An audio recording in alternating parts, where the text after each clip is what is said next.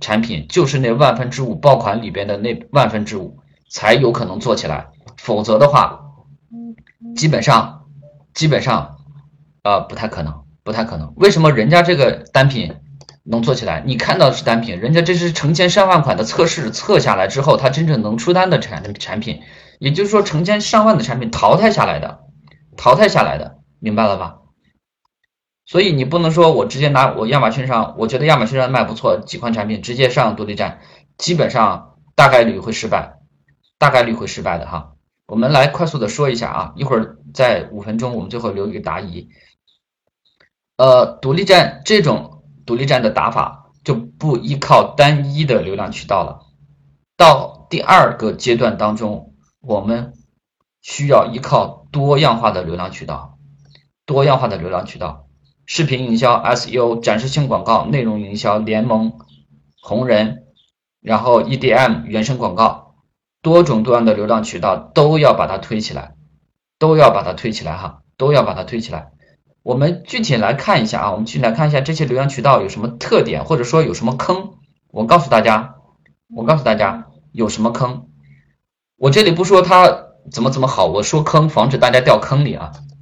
YouTube 广告。和直投的 display 广告是不能形成规模化订单的，这一点大家一定要防止这个误区啊！中国人都是特别着急的，我开了广告，一个小时之后我就要求他出单。但是大家知道，在广告，呃，如果你正规的来说，广告的理论，第一部分广告是起到 impression 的作用，也就是向客户展示你的产品；第二部分是 interactive，也就是互动广互动，让顾客对你的产品产生互动的，比如说看了加购了；第三部分。广告类型才是真正的可以起到转化的。那么，YouTube 广告和 Display 广告就是在第一列里面的，在第一个层次上是展示性的广告，主要是让别人看到你，看到你。那这个广告呢，配合 Remarketing 广告也能很好的出单，也就是再营销广告，或者说再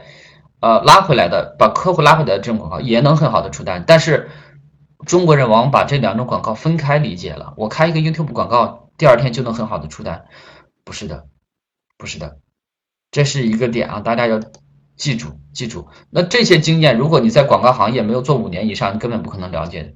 EDM 不是用来做新出新客户的这个新购的，而是来做老客的复购的。为什么这么说呢？呃，两个点，第一个点是国外是订阅式。邮箱是订阅式的，如果人家不订阅你这个网站，你的邮件是发不过去的，人家收不到你的邮件，所以这一点就意味着注定了，他是一定是你的老客户，你才能给他发邮件。还有一个是在国外，在国外，如果你大量的去发垃圾邮件，很可能会被投诉，甚至投诉你的网站很可能就被关了啊，甚至有可能被判刑，超过五万封，如果人家一旦起诉你，法院判了你啊，也该赔钱赔钱，该去坐牢坐牢。当然，我们在中国啊，那是另外一码事。还有这种呃原生广告，原生广告是什么意思？呃，这个相信股那个大家听的不多。今日头条大家都用对吧？今日头条里边的信息流广告，信息流广告就是一种一种原生广告啊，就是一种原生广告。那这种原生广告呢，必须有好的内容做基础，必须有好的内容做基础，才能有好的效果。那社交红人广告，这里一定要着重的提一下社交红人广告。社交广告和搜索广告是完全不同的两种性质的广告。搜索广告有一个最大的好处，就是大家会看到它的转化率会高。这是为什么呢？是因为顾客在找到你的产品之前，他已经有非常明确的意向，自己去主动的搜索找这个产品了。但社交广告不是，社交广告我在看到你的产品的时候，我只是对觉得你产品好玩，我甚至还没想买你的产品。所以在社交领域。在社交领域，只有那些非常非常抓眼球的产品才能有很好的转化。非常抓眼球的产品是什么呢？新奇特，比如说大疆无人机这种，然后美妆美发、女人的特别漂亮的首饰、健身器材、玩具等等，社交属性或者说趣味性特别强的产品才能做好社交广告。不是所有的产品放到 Facebook 上都能好卖的。你放个马克杯，比如说我经常用的这种特别没有特点的。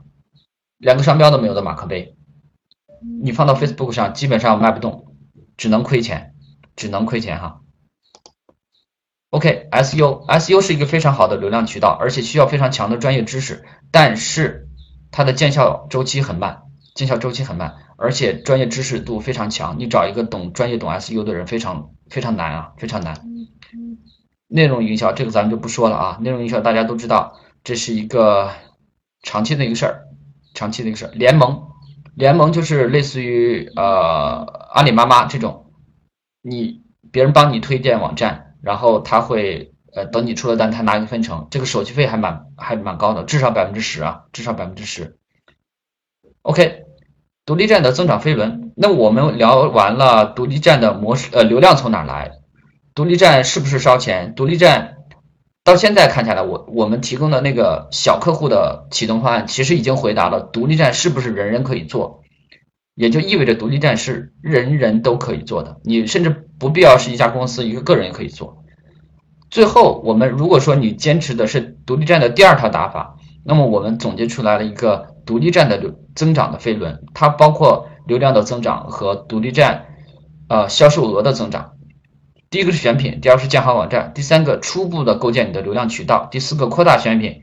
第五丰富网站的内容，第六增加流量渠道，第七进行很好的数据分析，第八把不好卖的产品去掉，不好的内容去掉，去粗取精，再进行下一轮的增长。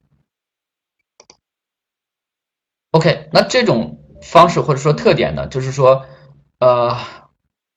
这种。用这种方式打造出来的独立站，它的流量是非常持续的，往往是说你这个独立站半年没人管，流量也不会掉，还是缓慢在增长的。产品的生命周期也是非常长的，基本上持续个半年、一年是很正常的啊。但它也有缺点，它也有缺点，它的缺点就是专业知识性太强。由于流量渠道太多，由于流量渠道太多，所以它的操作门槛也比较多，因为这背后需要专业知识和经验。